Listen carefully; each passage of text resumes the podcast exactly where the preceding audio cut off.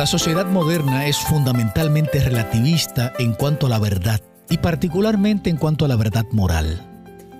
Muchos creen que es imposible conocer la verdad, que la verdad no es objetiva, que no es absoluta ni universal, y han aprendido a convivir con normas efímeras y contradictorias, normas que se rigen por la tendencia del momento, sin darse cuenta de la incoherencia conceptual. Amigos, la verdad es objetiva, no subjetiva, porque es real y existe independientemente del sujeto que la conoce. La verdad es una persona, la verdad es Dios.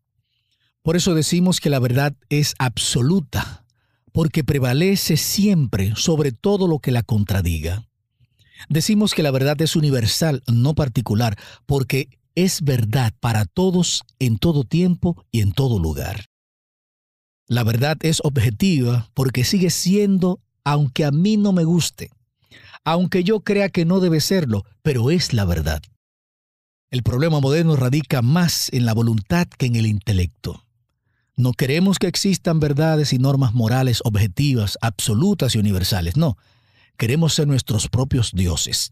Queremos sacar a Dios de nuestra vida, de la familia, de la sociedad, y por eso compramos esa ideología barata.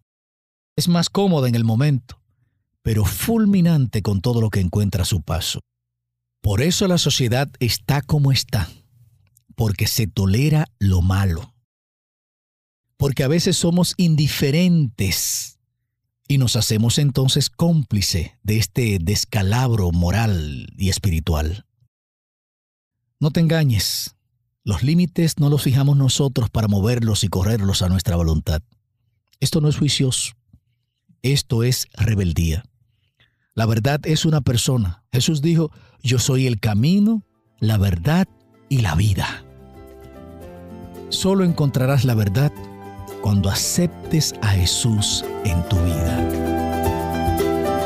Miqueas Fortunato te invita a tomar mejores decisiones. Hasta la próxima.